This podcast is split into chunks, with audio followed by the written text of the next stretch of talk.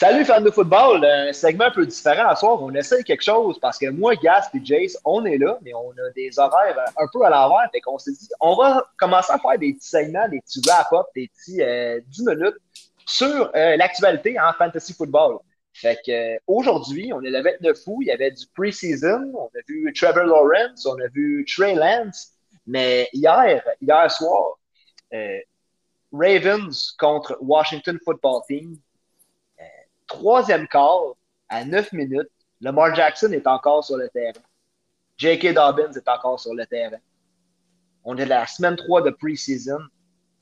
Et puis, Dobbins qui capte une passe, un screen pass de Lamar Jackson, se fait plaquer par Jimmy Morland, et un autre joueur défensif de Washington. On voit qu'il plante sa jambe gauche au sol. Et puis, ce qui en suivra, c'est que on voit le genou de Dobbins en hyper-extension, clairement. J.K. Dobbins qui se ramasse au sol, incapable de se lever, incapable de mettre du poids dessus. Retraite au vestiaire, aujourd'hui, c'était le IRM et la conclusion, c'est ce qu'on avait tous peur d'entendre et de lire. J.K. Dobbins a une déchirure du ligament croisé antérieur, donc un ACL tear, et sa saison est terminée. Gas, c'est avec nous autres. Je sais qu'on est tous au téléphone, mais je... Euh, la blessure de Dobbins, de 1, toi, est-ce que c'était un target pour toi cette saison? Ben écoute, euh, J.K. Dobbins, oui, c'était un peu un target pour moi cette saison, mais euh, je gardais toujours en tête le fait qu'il fallait que si tu allais avec J.K. Dobbins, il fallait tout le temps que tu coffes Gus Edwards. mais écoute, aussitôt qu'on j'ai vu le, jeu se dérouler, là, je te parle d'expérience, je suis un gars qui a déchiré mes deux, mes deux ligaments croisés intérieurs dans, dans mes deux genoux. Là. Euh, écoute, dès que j'ai vu ça, c'était sûr que ça, ressemblait à ça euh, automatiquement. Euh, c'est un, gros coup pour Baltimore. c'était peut-être pas le backfield qui m'attrayait le plus, juste à cause de Lamar Jackson. on sait qu'il y a un effet sur la course puis sur le goal line assez important. Mais on prévoyait un gros breakout season pour J.K. Dobbins, puis malheureusement, ça se termine en pré-saison. Puis je pense que le coaching staff regrette énormément euh, d'avoir laissé ces gars-là au troisième quart euh, jouer pendant un pre-season game. C'est. Euh, on a comme tout le temps peur de voir ces joueurs-là en pre-season. Autant qu'on veut, on veut les voir sur le terrain parce qu'on veut les évaluer, on veut planifier notre draft. Après ça, quand quelque chose comme ça arrive, c'est le bordel total. C'est pour ça qu'on dit attendez, attendez pour vos drafts. Il y en a qui ont repêché la semaine passée. c'est tôt parce que oui, tu parles de handcuff avec Gus Edwards, mais souvent les noms qu'on entend, c'est plus des handcuffs pour les gros running backs, les, handcuffs à Henry, les handcuffs à, Ezekiel Elliott, à Dalvin Cook. Là, si tu n'as pas Gus Edwards sur ton équipe, dans ton, ton repêchage sur ton banc, ça veut dire que tu as dépensé un choix de deuxième, peut-être troisième ronde sur Dobbins, puis quelqu'un qui, a, qui a repêché Edwards en dixième, onzième, douzième ronde, se ramasse avec un league winner. Euh, Jace, toi, avec la blessure de Dobbins, est-ce que tu vois Gus Edwards euh, remplir le rôle, le même rôle qu'il avait ou? Ouais, je pense que définitivement, c'est lui qui tombe numéro un là-bas, hors de tout doute. Là, puis euh, je vais parler je vais prêcher pour ma paroisse. Là. J'ai, tu exactement ce que tu viens de dire. J'ai été en mesure de repêcher Gus Edwards en dixième ronde dans mon pool. On a fait le draft euh, la semaine passée. Fait je me réjouis pas d'une blessure de même d'un gars qui, Justement, euh, il y avait beaucoup de hype. les Ravens ont 800 verges à la course à, aller chercher, puis 9 touchdowns au sol. Ça s'annonce euh, déjà, euh, comme on a dit, en pre-season de même, c'est tout le temps risqué de, faire jouer ces gars-là plus longtemps qu'ils ne sont pas encore nécessairement game shape, game shape. On y va. Fait que non, je pense que Gus Edwards, définitivement, vient d'hériter par la bande du poste numéro 1. C'est de savoir après ça. En même temps, c'était pas le gars qui se faisait le plus utiliser par la passe. J.K. Dobbins était beaucoup plus utilisé par la passe. je pense par. Encore une fois, indirectement, ben, tout le, corps de receveur de Baltimore vient d'hériter de qui on va distribuer la balle au receveur pas mal plus que ce qu'on avait prévu. Ça reste à voir comment Lamar Jackson va dealer avec ça. OK? Puis là, ce qu'on dit, c'est que peut-être qu'au euh, niveau des Ravens, là, il y, a, Tyson Williams, puis il y a Justice Hill qui se remet aussi d'une blessure, qui est dans le backfield. Comme tu dis, euh, Gus Edwards, qui est pas mal plus un, gars de goal line, de short yardage, genre de, tough là, qui, bulldoze le monde. Euh, est-ce que tu penses je te pose la question à toi, Jace, mais Gas pour enchérir après, mais est-ce que tu penses que les Ravens n'auront pas le choix de se tourner vers, vers un, vétéran? On sait que les coupures ne sont pas encore finalisées, fait qu'il va peut-être avoir quelqu'un disponible encore sur le marché des, agents libres. Je pense définitivement, je sais à qui tu fais référence, mais le nom m'échappe, mais voyons. Un, running back qui, a visité Baltimore au mois de juin. Oui, exactement, mais là, j'ai son nom au bout de la langue. Mais... J'imagine que je vais t'aider. Je pense que tu cherches le Todd. Gurley the third. Todd Gurley. Ouais, ouais c'est ça. Je pense que Gurley qui a visité, honnêtement, probablement qu'à l'heure qu'on se parle, il y a déjà des pourparlers avec l'équipe. Je pense que c'est un gars qui pourrait venir possiblement, justement, avec la blessure de Justice Hill, que son début de saison est encore. Euh, précaire. On ne sait pas trop s'il va être bon pour starter la saison. Je pense que non, là, avec les dernières news que j'ai vues. Je pense qu'il n'est pas. Puis je pense même Rashad Bateman, le receveur, il, va être sideliné au début. Euh, je pense que ouais, un gars comme Todd Gurley peut. Il ne viendra pas voler le spot de numéro 1 à Gus Edwards, je pense, mais je, pense qu'il peut venir euh, remplir le rôle qu'un peu Dobbins avait au niveau des, petites passes courtes. Puis on sait que Lamar, c'est pas un gars qui va, euh, targeter deep sur le field. fait que je pense bien que Todd Gurley, je serais même pas surpris de le voir signer au courant de la semaine prochaine qui s'en vient. puis pour venir euh, avoir une 3, 4, 5e chance dans la NFL.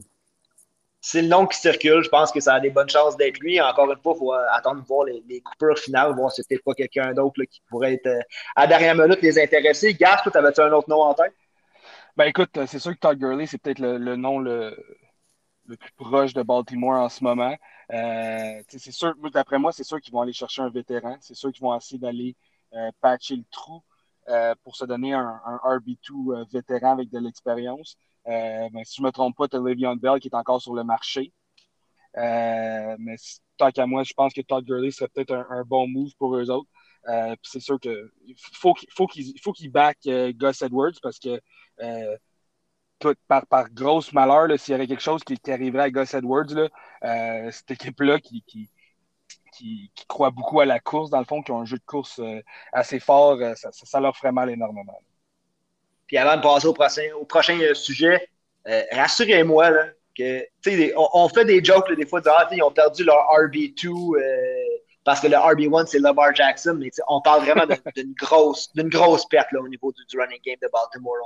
oui, Lamar Jackson a, eu 1000 plus verges l'année passée, mais vraiment, après la semaine 8, l'année passée, on a vu ce que Dobbins pouvait faire, puis il allait vraiment être un, focal point de, de l'équipe cette année. Fait que, euh, il faut absolument qu'il adresse la situation.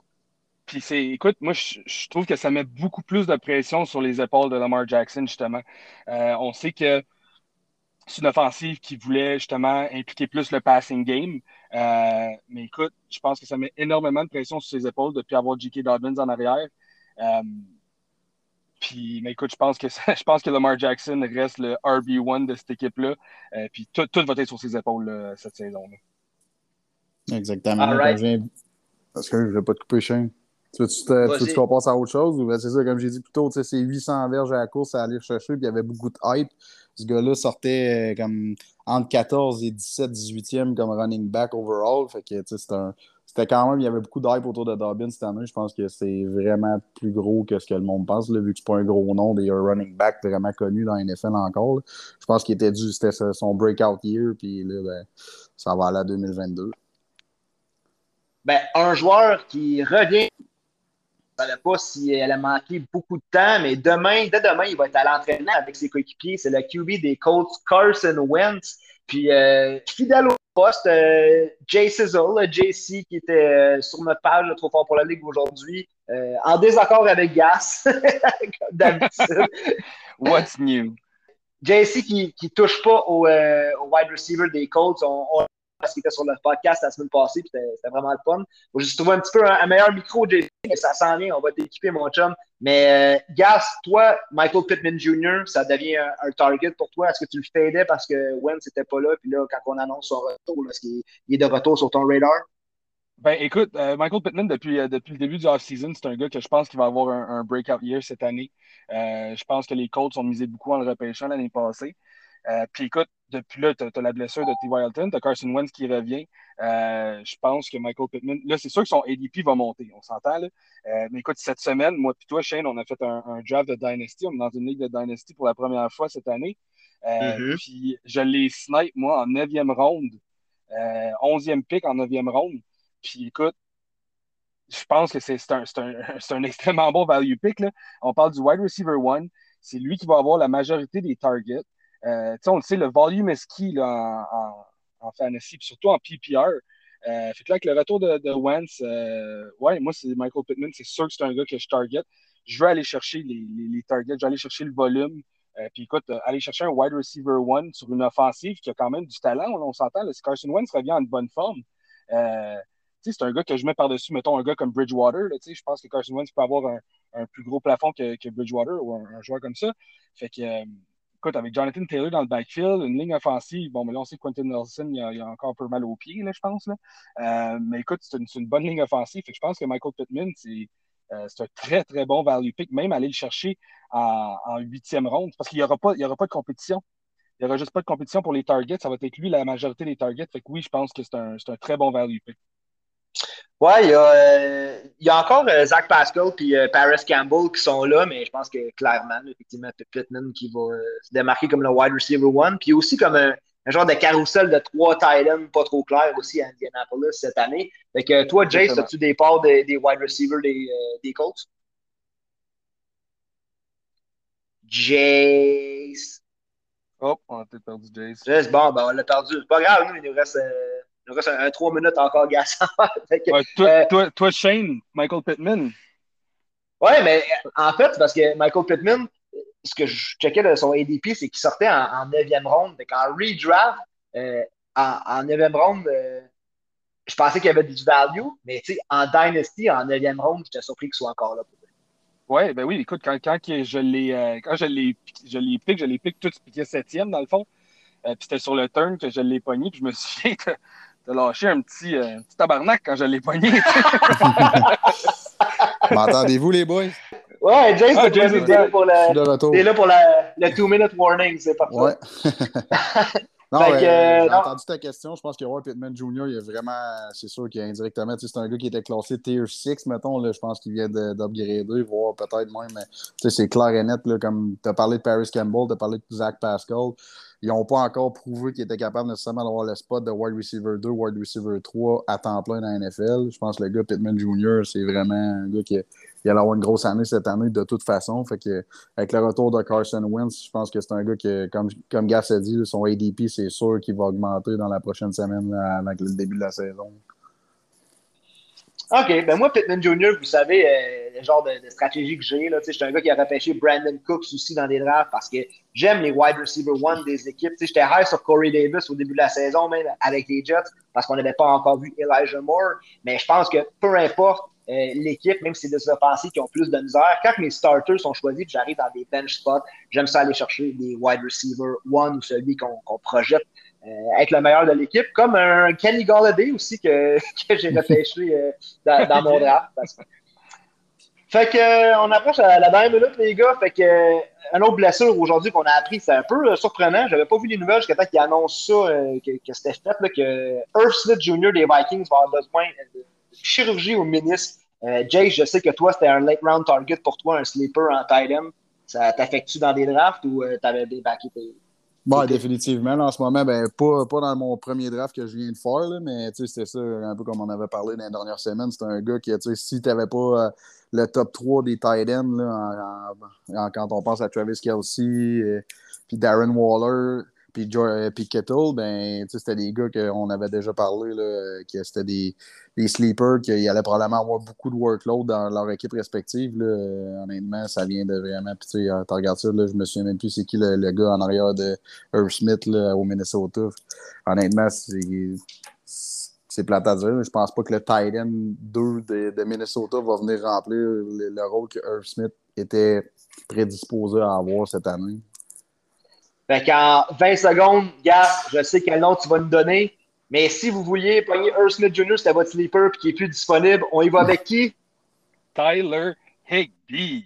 Tyler Higby, hein, en fait, elle allait me dire Anthony Ferguson, mais Tyler Higby. Ah, Ferguson, oui. OK. Ferguson, plus bas, oui. Ferguson plus bas, oui, mais écoute, moi, c'est mes deux. Ben, je pense que je les, ai, je les ai pognés les deux, justement, dans notre Dynasty, euh, dans notre Dynasty Pick. J'ai pogné Ferguson et Tyler Higby. Euh, ben ouais, man, c'est des bons value picks en, en fin de draft. Euh, je pense qu'il va encore undrafted. Higby monte un petit peu plus haut. Mais écoute, euh, c'est des, des, très bons moves. Puis toi, Shane, tu dois avoir une petite larme là, de, de, voir ton Titan One euh, de ton équipe euh, partir en fumée là, pendant une couple de semaines. Ah, c'est sûr. J'ai toujours des larmes pour les Vikings à différents moments de la saison pour toutes sortes de raisons. Fait que ça sera pas différent cette année. Fait que, on se laisse là-dessus, messieurs. Fait que les grandes nouvelles de la journée, J.K. Dobbins, sa saison est terminée. Euh, Carson Wentz de retour avec ses coéquipiers. Fait qu'on est high sur Michael Pittman. Faut aussi dire que T.Y. Hilton va manquer du temps aussi avec euh, une blessure au cou. Euh, Earl Smith Jr., comme on vient de le dire, qui est out pour une durée indéterminée. Et puis, euh, Dak Prescott, que j'ai repêché dans mon Dynasty Draft, est good to go pour la semaine 1. Fait que, messieurs, je vous souhaite une bonne soirée, et on s'en reparle cette semaine. bonne soirée, bon football, yeah, ciao. Bonne soirée, bonne. Ciao, boys. Ciao.